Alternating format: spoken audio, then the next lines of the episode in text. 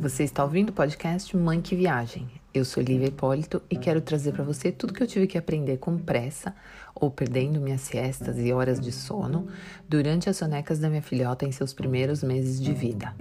Tudo que eu aprendi e venho aprendendo nessa jornada de mãe é um conteúdo muito valioso para ficar guardado só para mim. Por isso eu quero compartilhar com você e além disso trazer outras mães especialistas aqui para falar conosco sobre temas que importam para o desenvolvimento dos nossos filhos ou simplesmente importam para meramente podermos descansar um pouco enquanto eles se concentram em alguma atividade. Além do mais, porque eu amo ser mãe e não aguento guardar tudo isso só para mim. Tudo que eu pesquisei foi sempre em inglês e francês, por força da minha localização e inserção cultural, e também por haver mais material disponível nessas línguas. Isso tudo nos ajudou como pais a nos sentir seguros de que estávamos fazendo o melhor possível para nossa filha, hoje e para o seu futuro. E é tudo isso que eu quero compartilhar com você. Eu quero que você sinta o mesmo, que você está dando o melhor para os seus filhos em seus primeiros meses de vida, criando neles uma base emocional e psicológica forte para que eles venham a ser adultos capazes, livres e solidários. Eu estou aqui para falar com vocês, pais, mas também avós que se interessam pela educação de seus netos, familiares, amigos, cuidadores e etc. Não se esqueça de entrar em contato por qualquer razão que seja. O e-mail vai estar aqui no show notes do aplicativo. Até mais.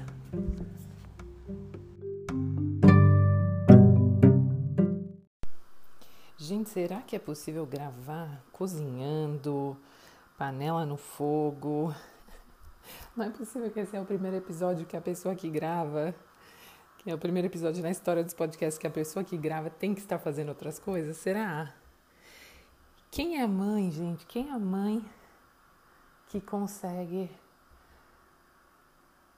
ter um tempo para trabalhar sendo que ela tem a criança o tempo inteiro? Sinceramente, eu preciso conhecer essa mulher. Eu preciso conhecer essa mulher. Tá difícil.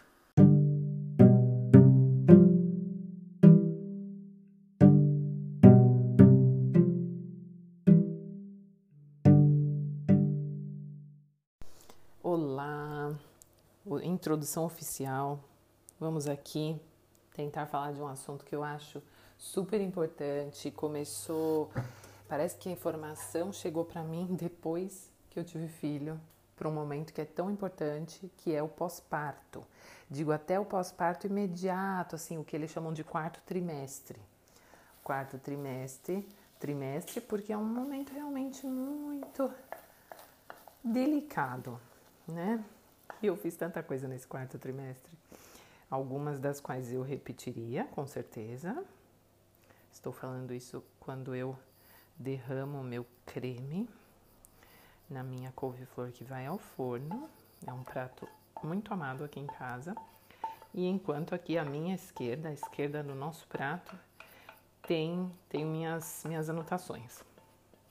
Então, Vamos continuar. Vou falar sobre esse período pós-parto, teve que é o quarto trimestre, teve muita coisa que eu, então eu quero falar o que eu fiz, né?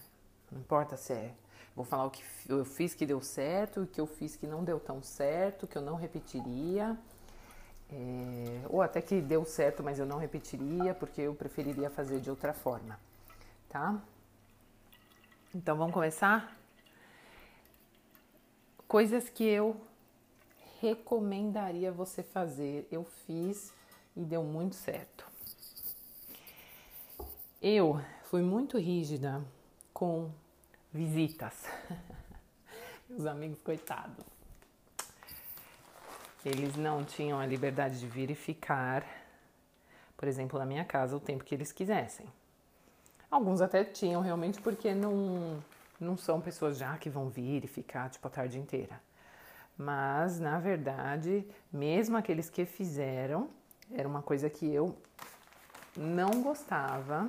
Eu falava antes e houve situação que sim ficaram, mas eu, eu não, acabei não falando, mas que não, não era bom, não era bom. Eu acho que no começo, por isso eu falo assim, que essa é uma coisa que eu fiz e que eu repetiria e faria para todo mundo fazer o mesmo. Só que nem todo mundo sou eu, então não, não é possível que dê certo para todo mundo. Acho que tem gente que gosta mesmo daquele contato. Para mim, foi muito legal não ter esse contato. Vou abrir o forno, gente, dá licença. Eu gosto de fazer as coisas no meu tempo, eu gosto de tempo para fazer as coisas, eu gosto de espaço. E de toda forma, eu me conheço, eu tenho uma personalidade que me cansa, que, que cansa, né? Eu tenho uma personalidade de uma pessoa que fica cansada depois de gastar bastante energia com as pessoas. Por quê? Porque eu sou uma pessoa hiperempática, eu absorvo todas as energias do ambiente. E aí eu, eu, eu amo, eu amo essa interação, mas aí eu tô aqui nesse ambiente, aí vai, vai me consumindo, vai me consumindo, vai me consumindo. Eu tenho que me resguardar novamente para recompor minhas energias. A gente teve situações onde hum, amigos vieram, ainda falando desse quarto trimestre, né? Nesses três meses aí pós pós-parto. Amigos que vieram de outras cidades, não para ficar com a gente, mas vieram de outras cidades. Aí qual era o impacto disso, né? A gente foi para um restaurante, comeu, geralmente teve tempo ruim, foi estranho. A gente foi para um restaurante, comia, aí, gente, tchau, vou para casa. Depois a gente se vê à tarde de novo se vocês ainda estiverem por aqui.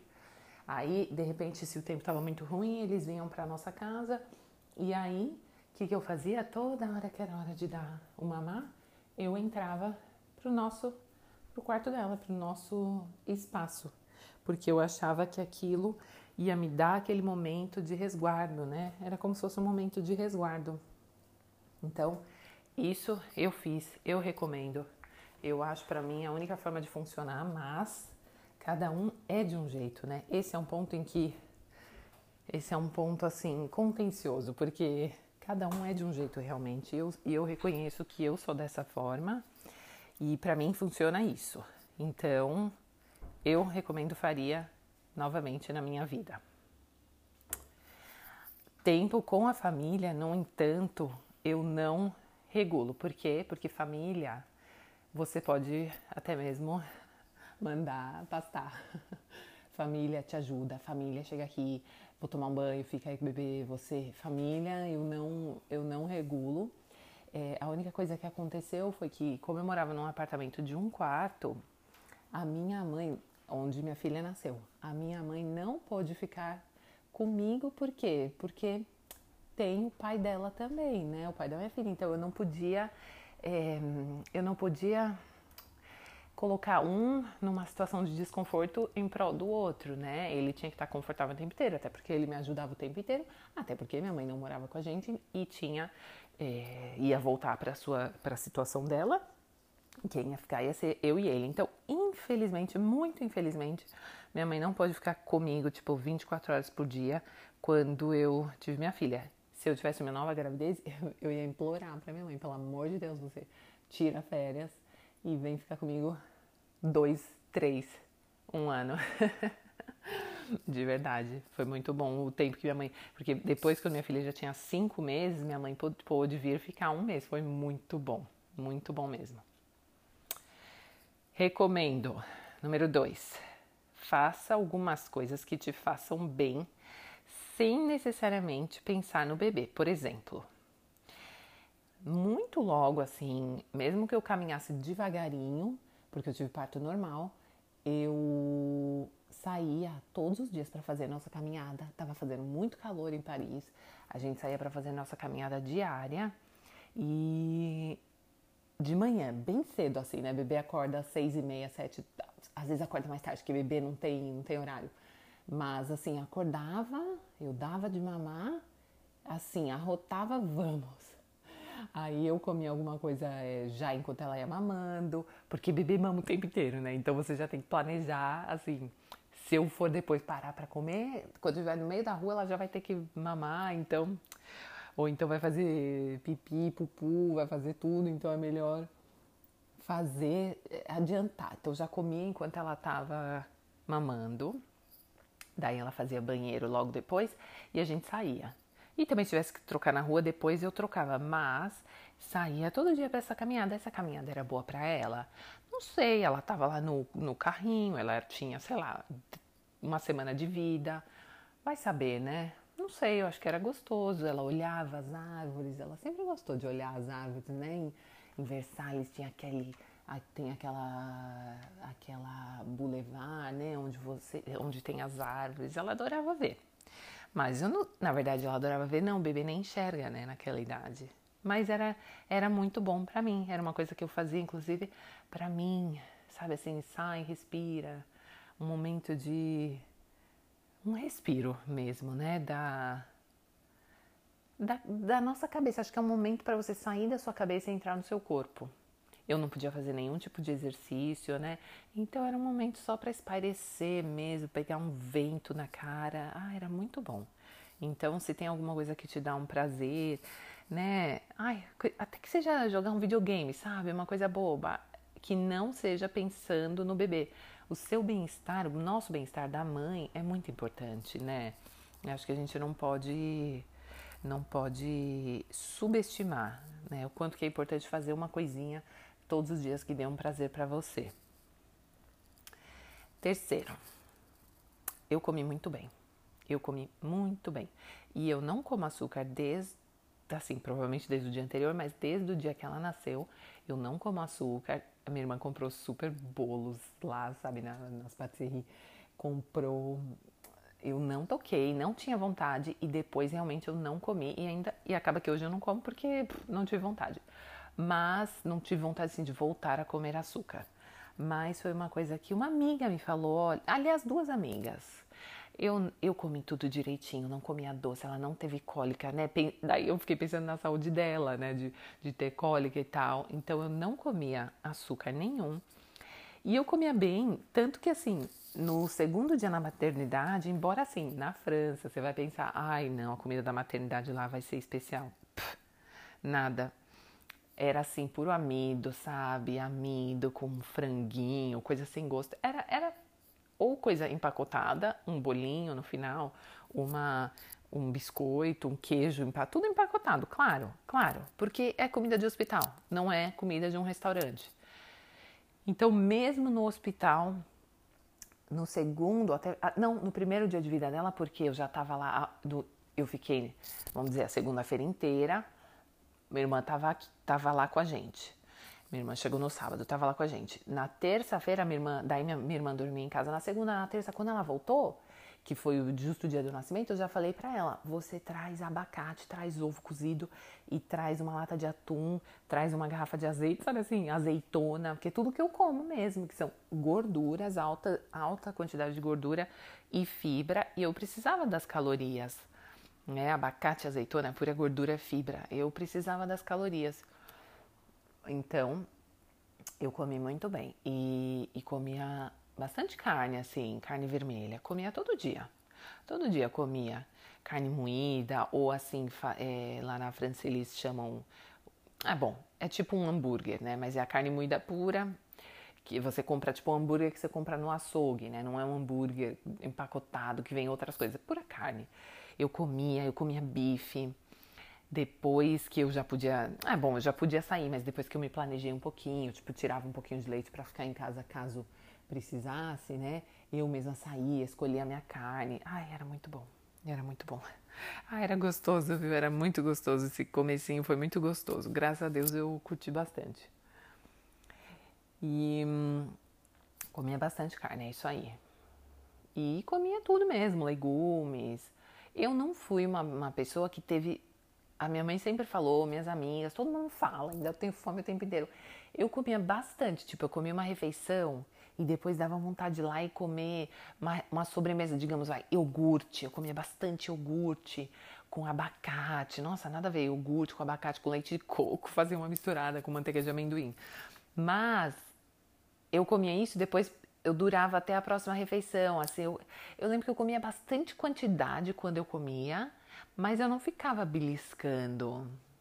Tomava um cafezinho, dois cafezinhos por dia, nada demais, assim, sem drama, e pronto. Mas comia muito bem. Não fiz grandes planejamentos. É, eu escuto hoje muita coisa a respeito de é, um tal do meal train, que é o trem da comida, o trem da refeição que é uma ideia que me parece fascinante, assim, de você tem um, um site onde você entra, a, você cria o seu trem da comida e você e você vai gerenciando. Assim, eu, eu creio que eu não, não olhei direitinho, mas eu creio que você vá lá, coloque as suas preferências, depois circula para as pessoas que você conhece, que moram, moram perto de você, quem vai poder fazer alguma coisa para você em qual dia.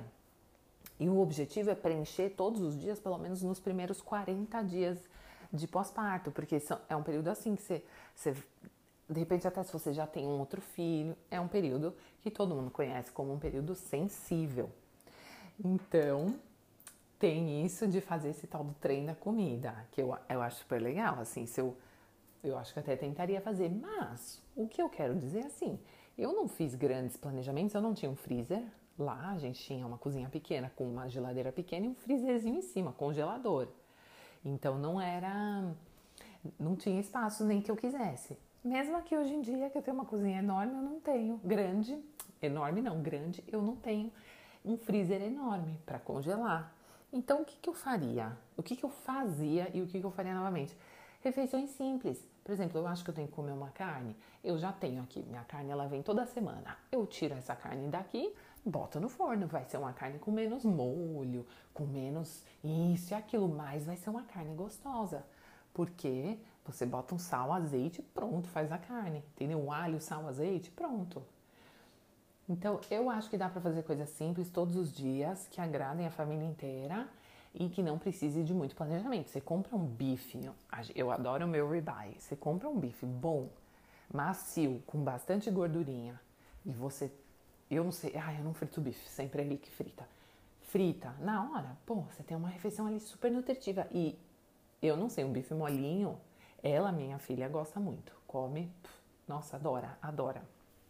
Então eu acho que dá para fazer sem, sem ter muito. Ou seja, se você não se planejou, não tem problema. Somente planeje como que você vai fazer isso todo dia sem se planejar. Comia ovo, comia muito ovo cozido. Então, comia muito ovo.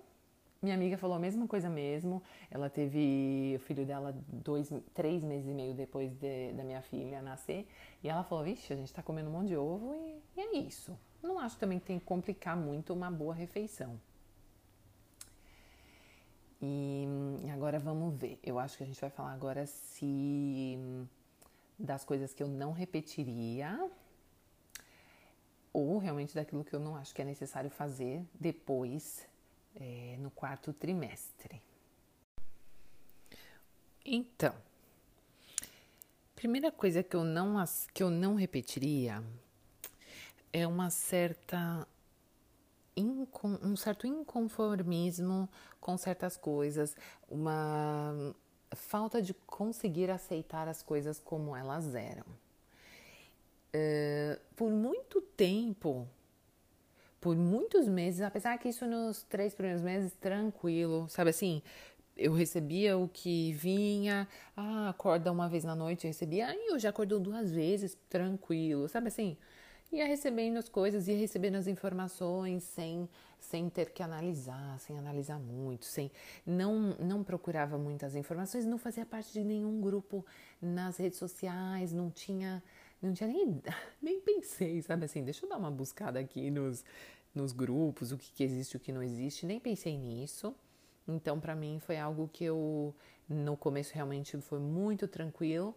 Aí foram passando alguns meses, né? E você vai vivendo aquela vida. Eu tava vivendo uma vida assim, eu com a minha filha, não via muito meus amigos e nem, mas nem queria. Não tô falando que era, foi algo que que eu perdi, não. E e aí você começa, eu comecei a analisar um pouco as coisas. E aí, por exemplo, ai, ai, mas é, ela, ela, né? Ela acorda uma vez, ela acorda às 5 da manhã. A Georgina, a, a Georgina tava falando que a que a Gaela ela dorme de, de 7 a 7, né? Nossa, mas que estranho. Ah, a pediatra lá da Georgina falou que já dá para parar de dar. Sabe assim? Aí, aí, comecei a analisar e comparar. Ficava muito comparando, porque daí eu comecei a, a ter, ter mais contato com as minhas amigas, as minhas amigas que moram longe, que têm filhos, né? Porque são as únicas que têm filhos, as que moram perto não têm.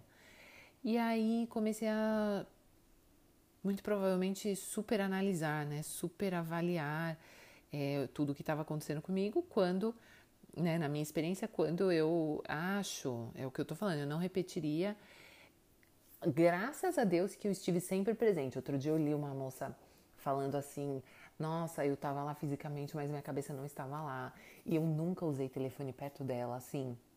Sabe, eu, eu, outro dia eu li um negócio num livro super legal, uma dica de uma moça que dá dicas de produtividade para mães. Primeiro, eu já acho isso um absurdo, dependendo do estágio da maternidade, mas a dica dela era assim: ah, é aquelas mamadas é, já bem sonolentas à noite, eu aproveitava para fazer um post no Instagram. Provavelmente é o trabalho dela envolve né, Instagram, vende por Instagram.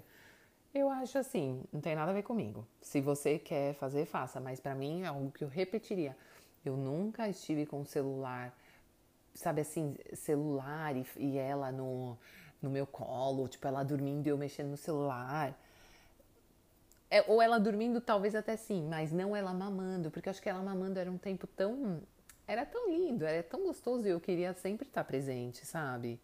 Então, pelo menos isso, mas eu poderia ter aceitado muitas coisas da forma como elas eram, né? Por exemplo, ah, não quer dormir hoje? Vamos pegar o leva neném e vamos. Em vez de insistir, ficar lá dentro, uma, uma pessoa escreveu isso e é exatamente o que eu fazia. Quando eu decidi que ela tinha que tirar a soneca da manhã, a soneca da tarde, se ela não tirasse, se fosse uma soneca curta, provavelmente eu ia ficar com ela ali dentro do quarto, escurinho, até ela dormir, sabe assim? E hoje eu puf, deixaria. A criança não quer dormir mais, não quer, deixa, pronto, que é o que eu faço hoje. Do, dormiu? Dormiu. Sempre dorme, mas dormiu pouco? Puf, ok. Dormiu bastante? Ótimo. Acordou no meio da noite? Rolou da cama? vamos entrar lá, vamos botar. Tipo, acho que até por um certo medo de desagradar o bebê, né? É aquela coisinha toda delicada na sua frente. Você, eu é, tinha essa tendência de analisar muito as coisas e querer sempre fazer o certo. Então, e nesse de fazer o certo, você analisa muito, você busca muitas informações, ao passo que se a gente faz aquilo que entre você e o pai da criança, né, que tá certo para vocês, que é bom, que sente bem, que cai bem. Opa, cai bem, essa decisão cai bem. Eu acho que é isso que eu quero dizer, que eu faço hoje e que eu não fiz sempre e que eu não me arrependo, mas eu não faria novamente. A segunda coisa é ter mudado de casa.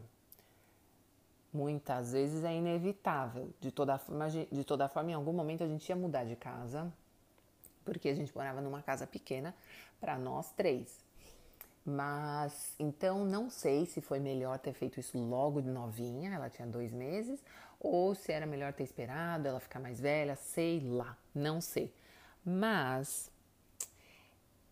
e eu também fui, eu fui morar, eu fiquei na casa da minha sogra por 10 dias antes de mudar para minha casa definitiva, né?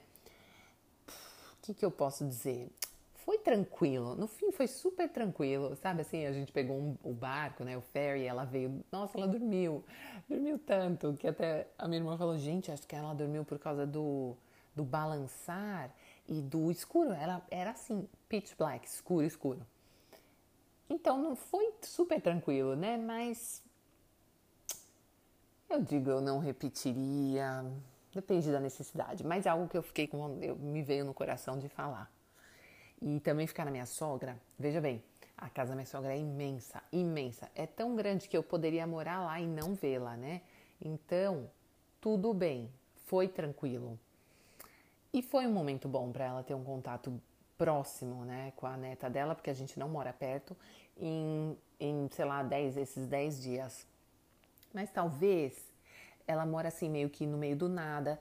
Mas, mas assim, comprava, digo assim, porque eu, você tem que comer muito. Então eu digo assim: se você fizer de não estar na sua casa, planeje-se bem. A primeira coisa que aconteceu, assim que eu cheguei lá, eu não tinha almoçado ainda. Já tá tipo dando três horas. Gente, vocês acham que uma mulher que tá aqui dois meses. Aí eu, aí eu já fico emotiva, tá vendo? Porque é foda. Uma mulher de dois meses tô aqui sem comer faz tipo 5 horas. Você acha que isso não é normal? Tô dando de mamar. Não é normal. Eu, tipo, comi todas as maçãs e as bananas do, do pote que ela trouxe pra mim, né? Gentilmente. E daí eu falei pra ele, né? Pro meu namorado. Eu falei, eu tô com fome, eu preciso de comida. Aí eles entraram, aprontaram a comida. Tipo, o bom é que assim, a mulher também recente, pós-parto, né? Ela de, assim, deu um. instalou o dedo, todo mundo mexe, né? Porque é complicado, gente, é complicado. Inclusive, você tá ainda curando, né? Mas o ambiente, graças a Deus, foi muito bom. Tipo assim, é uma. no meio da floresta, é muito verde. Então, ai, foi muito gostoso. As caminhadas eram gostosas e lentas. Foi muito gostoso. Mas eu acho que é um cuidado que você tem que ter. Vai ter a comida, vai ter a loja por perto, vai ter as coisas que você precisa, vai ter o espaço que você precisa, entendeu? E ajuda também, seria muito legal. A minha sogra não é uma pessoa assim, em posição até física de me ajudar muito e tal. Mas se você, por exemplo, se fosse minha mãe, nossa, teria sido maravilhoso ficar na casa da minha mãe. Não, o melhor foi mesmo minha mãe na minha casa. Mas é isso, mudar de casa, assim, pode ser complicado se eu repetir, eu coloquei assim, né? É o que eu falei. Deu vontade de colocar no meu coração, no meu coração, deu vontade de colocar aqui. Mas foi tudo até que bem tranquilo. Então tem como acontecer de forma tranquila. E muito mais fácil, acho que do que se, ela, se a gente fosse fazer isso hoje, que ela já tá uma menininha, né? Acho que seria muito mais difícil. Agora, uma coisa que eu gostaria de ter feito, ter feito, que eu não fiz, ter programado ajuda para certos assuntos. Então, por exemplo, eu aqui, nesse país onde eu moro, existe. Quando eu estava na França, é o pediatra. Você tem as visitas planejadas, o que é fantástico. É tipo, é todo mês até os seis meses, depois é décimo primeiro mês, depois décimo terceiro mês, até porque combina com as vacinas e tal. Então, eu já sabia que eu ia ter essa ajuda. E, e, é o pediatra, então o pediatra você conversa sobre tudo, né? Desde a amamentação até a alimentação, até diversificação alimentar, quando começa a introduzir os alimentos e etc. Aqui existia, só que o sistema daqui é tão lixo, lixo, lixo, que eles decidiram não fazer as visitas programada, programadas. Então, o que acontece? Você ficou, você de repente tem assim, tá bom, aqui quase não tem visita, tem uma agora quando ela tem três meses e uma aos, aos 11, 10, 11 meses, acho que era. Mas a gente ia para uma clínica todo mês, pesar, é uma clínica assim, é, são enfermeiras que gerem essa clínica. Mas quando veio o Covid, tudo fechou. E ao invés de me planejar nesse momento, eu fiquei meio ao Deus dará, né? Eu fiquei assim, bom, tudo bem, não vai, não vou, ela tá bem, não vou ter pediatra, não sei o quê.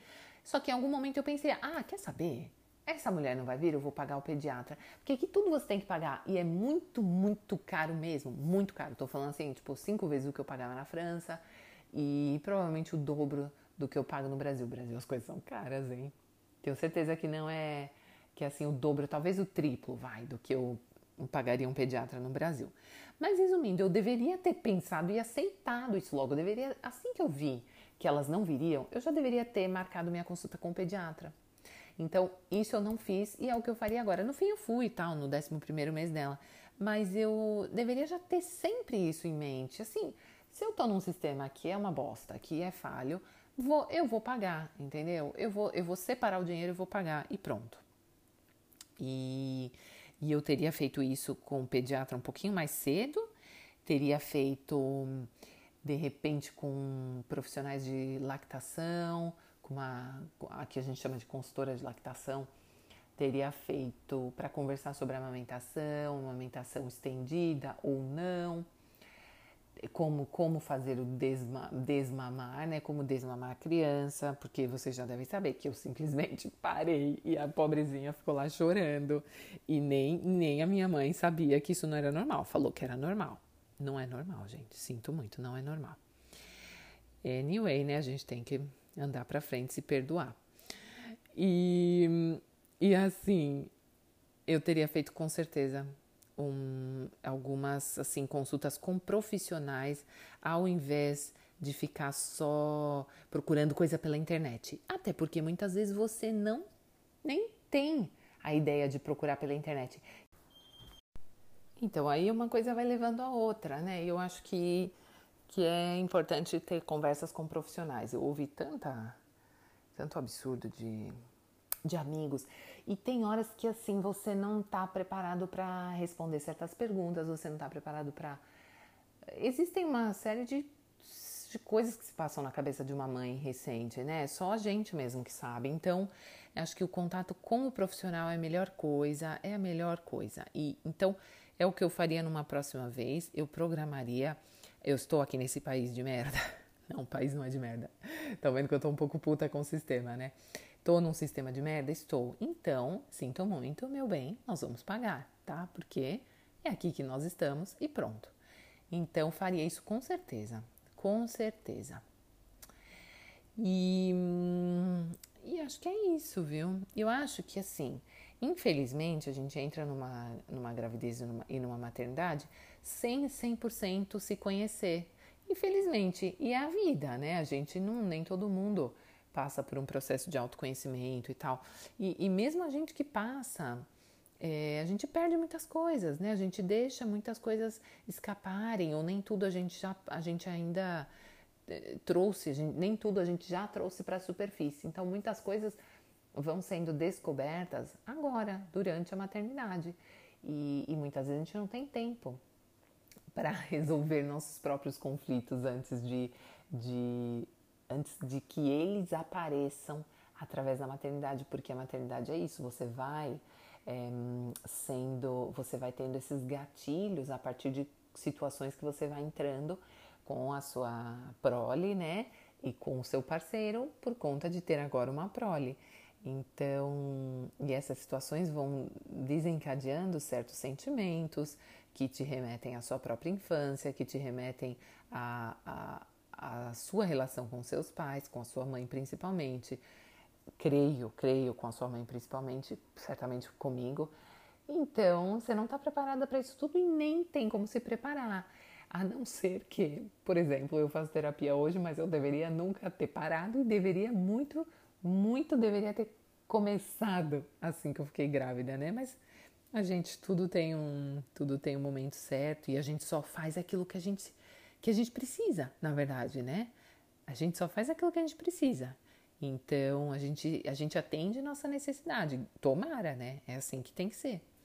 Então, então eu penso assim que é muito bom a gente se conhecer, porque por exemplo, se eu não me conhecesse, eu não saberia que eu sou uma pessoa que realmente absorve muito da energia do ambiente, que eu preciso de pausas, né? Talvez eu não saberia isso.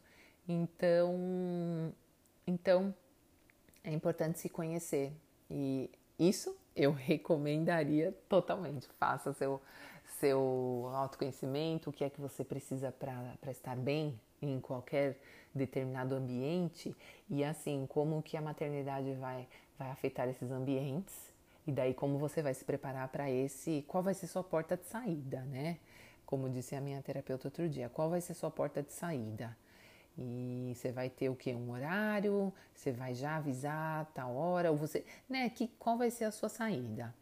Então, isso eu, eu recomendo muito, sabe? Muito importante a gente buscar o nosso bem-estar. E é isso. Eu espero que vocês tenham aproveitado esse episódio.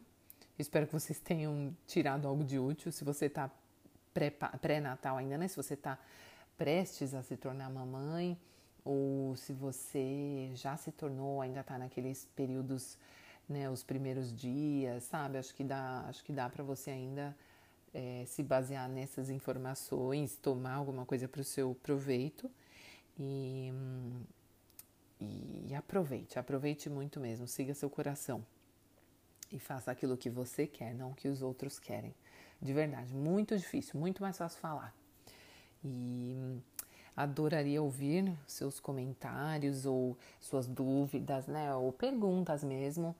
O meu e-mail é liviahipolitocoaching@hotmail.com, gmail.com, que eu vou colocar aqui no, no show notes para vocês.